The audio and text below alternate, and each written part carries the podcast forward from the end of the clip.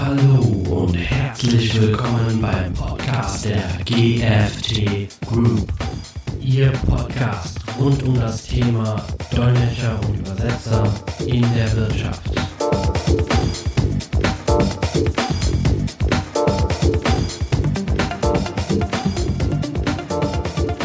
Herzlich willkommen bei der GFT Communicate. Mein Name ist Prasanna Sabaratnam. Heute zu dem Podcast Dolmetscher und Übersetzer in der Wirtschaft haben wir einen äh, besonderen Gast hier bei uns und zwar Thorsten Unger. Er ist äh, Übersetzer und äh, Dolmetscher, auch in den Sprachen Deutsch und Türkisch unterwegs. Und wir möchten heute mehr über ihn erfahren und äh, seine Tätigkeit seine Erfahrungen und was er äh, zur Dolmetscherwelt beitragen kann, beziehungsweise beiträgt schon bereits. Und äh, wir möchten uns jetzt äh, dem Thema Dolmetschen und Übersetzen widmen und äh, ich übergebe das Wort mal dem Herrn Unger. Äh, können Sie sich kurz vorstellen, äh, was machen Sie so beruflich, beziehungsweise ähm, welche Bereiche betreuen Sie so und erzählen Sie mal etwas über sich und Ihre Tätigkeit. Ja, hallo, freut mich, dass ich hier äh, dabei sein darf.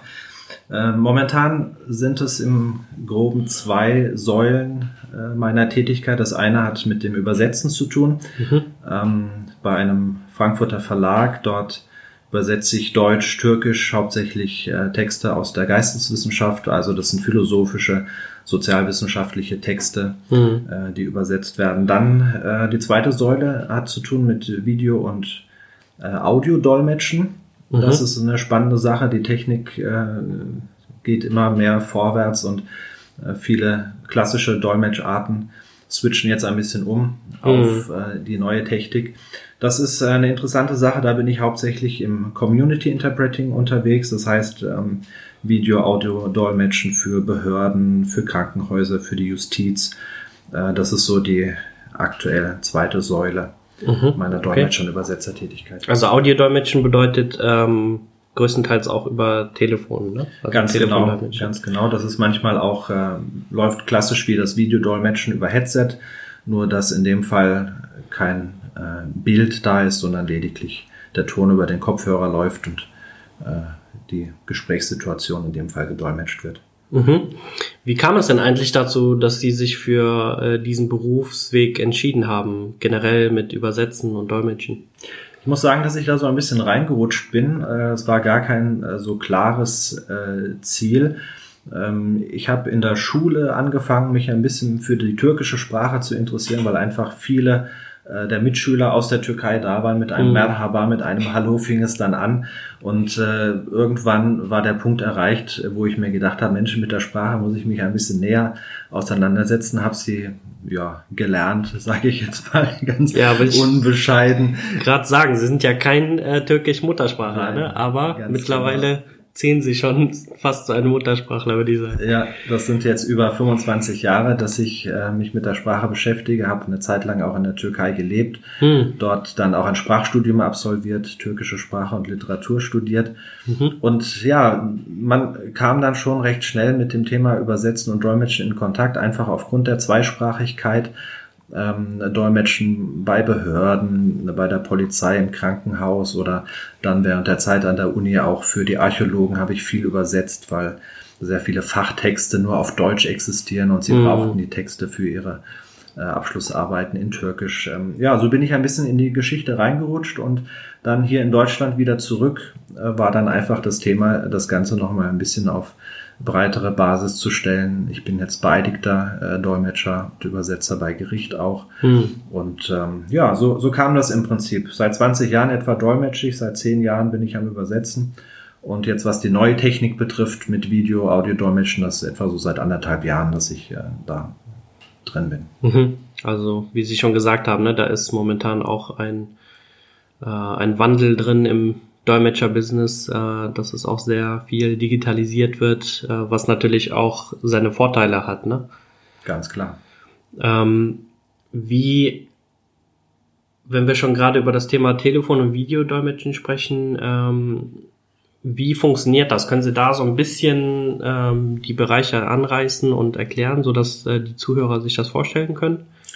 Also das Videodolmetschen kann man sich so vorstellen, äh, Sie sitzen zu Hause vor Ihrem Rechner, haben eine Webcam, äh, im Idealfall haben Sie ein Headset mit äh, Kopfhörer, Mikrofon und dann bekommen Sie einen Anruf, den nehmen Sie an. Sie sehen den Kunden auf der mhm. anderen Seite, er hat auch ähm, eine Webcam meistens kein Headset, sondern einfach das äh, Mikrofon des Computers oder des Tablets, was auch immer benutzt wird, hm. äh, wird dann verwendet vom Kunden.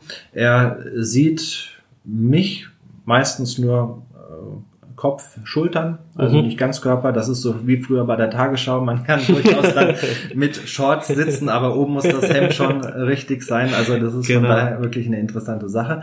Und dann dolmetscht man einfach äh, die Situation, die man auf dem Bildschirm sieht. Das kann ein Arzt-Patientengespräch sein, das kann ein Aufklärungsgespräch vor einer Operation sein. Mhm. Das kann sein, dass eine Justizvollzugsanstalt anruft, weil ähm, der Häftling Probleme mit dem Einschlafen hat und braucht jetzt irgendein Schlafmittel und kann sich nicht richtig verständlich machen. Also ganz unterschiedlich, ganz spannend. Das ist wie so eine, eine Geschenkpackung, die dann aufgeht.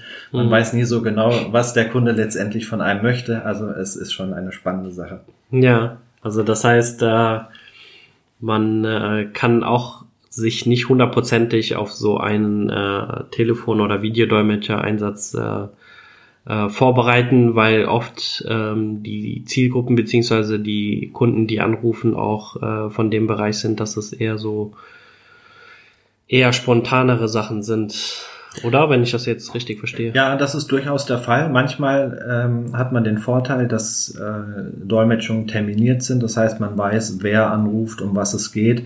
Das hat den Vorteil, dass man sich natürlich dann explizit vorbereiten kann, besonders wenn es vielleicht eine spezielle Thematik ist, mhm. äh, sich in die Terminologie einarbeiten kann. Äh, oft ist es so, dass man lediglich weiß, es könnte sein, dass heute Krankenhäuser anrufen. Das ist natürlich ein breites Feld. Äh, das kann von der Kinderheilkunde über Gynäkologie bis zur Kardiologie gehen, mhm. so dass man versuchen muss, natürlich ein möglichst breites Spektrum grundsätzlich an Wortschatz bereit zu haben. Mhm. Das ist natürlich eine Herausforderung. Da muss man ein bisschen Glossararbeit vorher leisten, damit man möglichst breit abdecken kann, mhm. zumindest so die klassischen Sachen. Äh, das ist das Problem, wenn das spontan ist. Ansonsten freut man sich natürlich, wenn man das vorher weiß, dann kann man auch unter Umständen mit dem Kunden nochmal ein Vorgespräch führen und äh, sich auch nochmal aufklären lassen über das, was passiert. Hm, okay. Das heißt, ähm, auf gewisse Sachen kann man sich vorbereiten, auf manche Sachen eher weniger, aber dadurch, dass man schon vorarbeitet, äh, beziehungsweise Vorarbeit leistet durch Aufarbeiten von Glossaren oder Wörterbüchern, ähm, kann man dementsprechend da auch äh, für Ausgleich schaffen. Genau. Genau. Manchmal haben äh, die Kunden, wenn es zum Beispiel Behörden sind, gewisse Formulare, die äh, dann in so einem Gespräch durchgearbeitet werden, dann ist es von Vorteil, wenn man selbst als äh, Dolmetscher diese Formulare auch vorliegen hat, so dass man äh, das mitverfolgen kann, gegebenenfalls auch gewisse Fachbegriffe sich vorher schon mal anschaut, sich daneben notiert, damit das flüssig dann mhm. vonstatten gehen kann. Ja, und ich habe auch mitbekommen, dass manche ähm, Krankenhäuser zumindest ähm, auch, ähm, wenn sie mit Telefondolmetschern arbeiten, auch generell ähm, dafür sorgen, selber auch, dass äh, Glossare zur Verfügung stehen, dass ähm, Infomaterial zur Verfügung steht, äh, worauf die äh, Telefondolmetscher dann zugreifen können. Ich weiß nicht, ob Sie das auch schon hatten, aber. Ganz genau. Das ist äh, ein, ein Service, den die Krankenhäuser bieten. Das ist für uns Dolmetscher sehr wertvoll, äh, dass man schon die Richtung im Groben und auch schon im Detail äh, vorher bekommt durch diese Glossare, so dass man mhm. in der Lage ist, dann auch äh, Fachbegriffe äh, zu dolmetschen. Mhm. Wo wir schon gerade bei den Problematiken oder Herausforderungen sind, ähm, speziell was Telefondolmetscher-Einsätze angeht, ähm, haben Sie da Erfahrungen? Gibt es da spezielle Herausforderungen? Äh, wenn ja, welche und ähm, wie kann man da vorgehen oder ich sag jetzt mal solche Herausforderungen gut angehen? Beim äh, Telefondolmetschen ist natürlich die Herausforderung, dass man sich gegenseitig nicht sieht. Äh, hm. Vieles nimmt man ja visuell wahr, äh, unterbewusst, was sich auf die Dolmetschung auswirkt. Das fehlt natürlich an Input äh, für den Dolmetscher. Hm. Das heißt, es ist äh, sehr wichtig, wenn äh, dass der Kunde äh, Informationen äh, gibt, was er gerade macht oder was er vorhat zu tun. Oder manchmal äh, wird dann äh, sich intern nochmal mit einem Kollegen dort abgestimmt, ähm, so dass man sich jetzt nicht wundert, warum ist da jetzt Stille im Raum, mhm. warum wird geflüstert. Man sieht es ja nicht, was äh, beim Kunden äh, im, im Raum passiert. Mhm. Das heißt, diese Hintergrundinformationen äh, sind gut, wenn der Kunde sie gibt.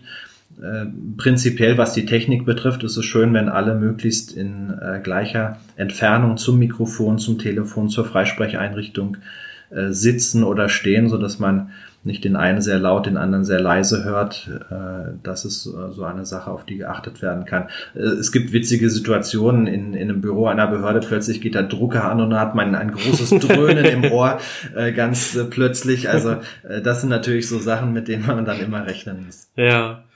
Das heißt, ähm, Kommunikation ist sehr wichtig. Äh, wahrscheinlich wird das vor dem Gespräch kurz angerissen oder angemerkt, dass man auch äh, sehr viel beschreiben muss durch Wörtern, damit äh, sie als Dolmetscher dann auch die richtigen In äh, Informationen bekommen und auch den richtigen Input haben. Genau. Im Idealfall gibt äh, der Kunde einen kurzen Überblick über das, was gerade läuft, was vielleicht schon gelaufen ist. Hm. Äh, manchmal ist auch schon ein Vorgespräch dort geschehen, so dass ich irgendwo mittendrin jetzt einsteige hm. an irgendeinem Punkt, äh, an dem sie sich jetzt nicht mehr verständigen konnten. Da ist es immer gut, wenn man ungefähr den Stand mitbekommt, um was ging es, weil äh, Sie werden möglicherweise andeutungsweise Ihre Sätze bilden, weil ja schon ein Vorgespräch gelaufen ist. Sie wissen, über was gesprochen wird, aber ich weiß es als Dolmetscher unter Umständen nicht. Mhm. Von daher ist es immer gut, wenn der Kunde dann einen kurzen Überblick gibt über das, was schon gelaufen ist. Okay. Das wäre zum Thema Telefondolmetschen. Wie sieht es denn beim Videodolmetschen aus? Welche Herausforderungen gibt es da, die man beachten sollte? Beim Videodolmetschen ist es äh, ähnlich wie beim Audiodolmetschen wichtig, dass alle möglichst in der Nähe des Mikrofons sind. Im Idealfall alle Beteiligten gut zu sehen sind. Ähm, das lässt sich manchmal nicht gewährleisten. Dann ist es gut, dass man zumindest die Person äh, sieht, um die es geht, den Kunden, die Patientin, den Patienten. Mhm. Ähm, vielleicht in dem Fall dann nicht den Arzt, aber im Idealfall ist es gut, wenn alle Beteiligten zu sehen sind. Was zum Beispiel sehr störend ist, wenn im Hintergrund starkes Sonnenlicht ist, dann äh, mhm. sehe ich meistens nur die Sonne und nur ein Schatten vor mir sitzen. Das ist so ein bisschen eine technische Herausforderung, die man manchmal hat. Bei medizinischen Untersuchungen zum Beispiel spielt natürlich dann auch die Kultur noch eine Rolle. Mhm. Wenn ich als äh, männlicher Dolmetscher äh, dort eine weibliche Patientin sitzen habe, die jetzt untersucht wird, die vielleicht ähm, sich bis zu einem gewissen Grad frei machen muss. Das ist eine sehr unangenehme Situation, kulturell mhm. bedingt. Da wäre es äh, gut, wenn man technisch einfach das Bild wegschalten könnte. Mhm. Ähm, das ist meistens möglich. Ähm, wenn das nicht möglich ist, kann man vielleicht äh, die Kamera wegdrehen so dass äh, die Patientin sich einfach äh, wohler fühlt. Man hört dann immer noch das, was gesprochen wird, kann das nach wie vor dolmetschen, aber es ist einfach für alle Beteiligten wesentlich angenehmer, wenn man auch auf solche kulturellen Dinge Rücksicht nehmen kann. Hm. Da wäre es auch gut, wenn der entsprechende Arzt ähm, oder die Person, die gerade die Behandlung durchführt, dann auch darauf achtet mit, ne? Dann vorher zu sagen, hey, jetzt äh, wollen wir das und das machen, wie sieht es aus? ähm, wie können wir da jetzt äh, weitermachen? Sollen wir Bild äh, ausschalten oder ist es okay so? Ich denke mal, ist auch für beide Seiten äh, eine Frage, ne, ob das angenehm ist oder nicht. Ja. Ähm, genau. Oft sind äh, wir Dolmetscher, was die Technik betrifft, ein bisschen im Vorteil, weil wir es tagtäglich nutzen. Der Kunde selbst benutzt es vielleicht das erste Mal oder ist noch relativ unerfahren, mhm. so dass man manchmal durchaus als Dolmetscher auch mal so eine Info geben kann, äh, einen Hinweis geben kann, was halten Sie davon, das so und so zu machen. Muss mhm. man natürlich aufpassen, weil man äh, hat ja nur die Aufgabe letztendlich zu dolmetschen. Aber äh, hin und wieder, wenn es passt, kann man durchaus mal äh, solche technische Unterstützung auch leisten. Mhm. Okay. Ähm, da kommen wir auch zu einem wichtigen Thema und zwar Vorbereitung. Wenn wir jetzt einen Dolmetscherauftrag haben oder einen Einsatz haben, wenn Sie einen Dolmetschereinsatz haben, wie wichtig ist das Thema Vorbereitung bei Ihnen und welche Aspekte fallen darunter? Ja, abhängig von der Thematik kann das äh, elementar wichtig sein, äh, möglichst viele Informationen im Vorfeld zu bekommen. Das heißt, äh, schriftliche Unterlagen, Verträge, äh, Anklageschriften, je nachdem, äh, für wen man dolmetschen muss. Je mehr man bekommt, umso besser, mhm. ähm, so dass man sich einlesen kann in die Thematik, sich mit Fachbegriffen vertraut machen kann. Was sehr äh, geschätzt wird von Dolmetschern ist, wenn nicht nur Aufträge vermittelt werden und man nicht die Chance hat, mit dem Kunden selbst zu kommunizieren, sondern wirklich die Möglichkeit hat, mit dem Kunden, mit dem Endabnehmer, sage ich jetzt mal, selbst in Kontakt zu treten, um Rückfragen äh, zu stellen, mhm. um ähm, äh, zu fragen, was ist damit gemeint. Manchmal ist es tatsächlich themenfremd, man muss nachfragen, muss einfach korrekt wiederzugeben. Also wenn die Kommunikation im Vorfeld schon da ist, das äh, schätzen wir Dolmetscher sehr.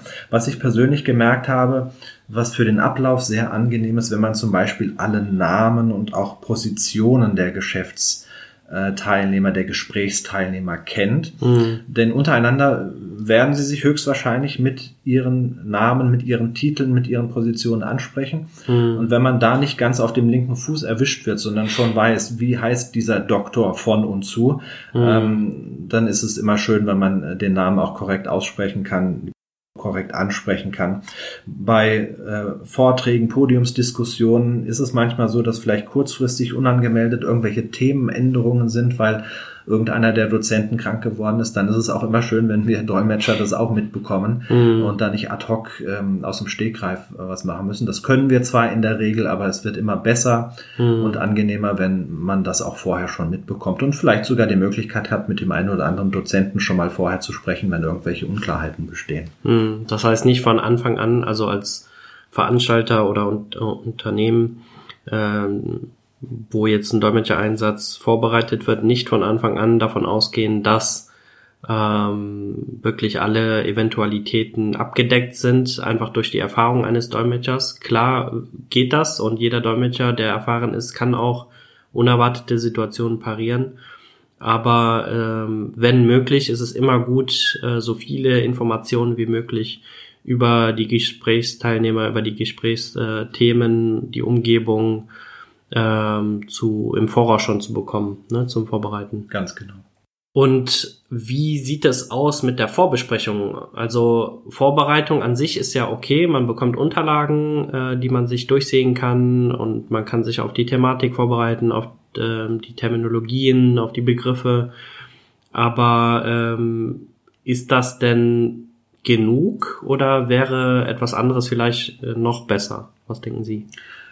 Persönliche Vorbesprechung ist immer gut, äh, allein auch um sich persönlich mal kennenzulernen. Mhm. Schließlich spielt die menschliche Komponente immer eine Rolle. Mhm. Ähm, man sitzt zusammen äh, oder man, man sieht sich nur über Telefon, aber trotzdem ist eine menschliche Komponente da.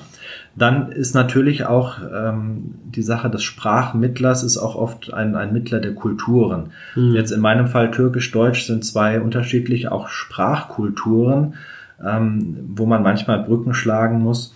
Die, die deutsche Sprache ist eine sehr explizite Sprache, man drückt alles sehr korrekt, sehr genau aus. Im Türkischen ist es umgekehrt, es wird sehr viel durch die Blume kommuniziert mhm. und da kann es durchaus sein, dass man da manchmal auch ähm, zwischen den Kunden, je nachdem wie die Konstellation ist, auch mal Brücken schlagen muss, ähm, Verständnis vielleicht auch fördern muss für die andere Seite oder zeigen muss, was wurde hier jetzt eigentlich gesagt, was ist hier gerade passiert.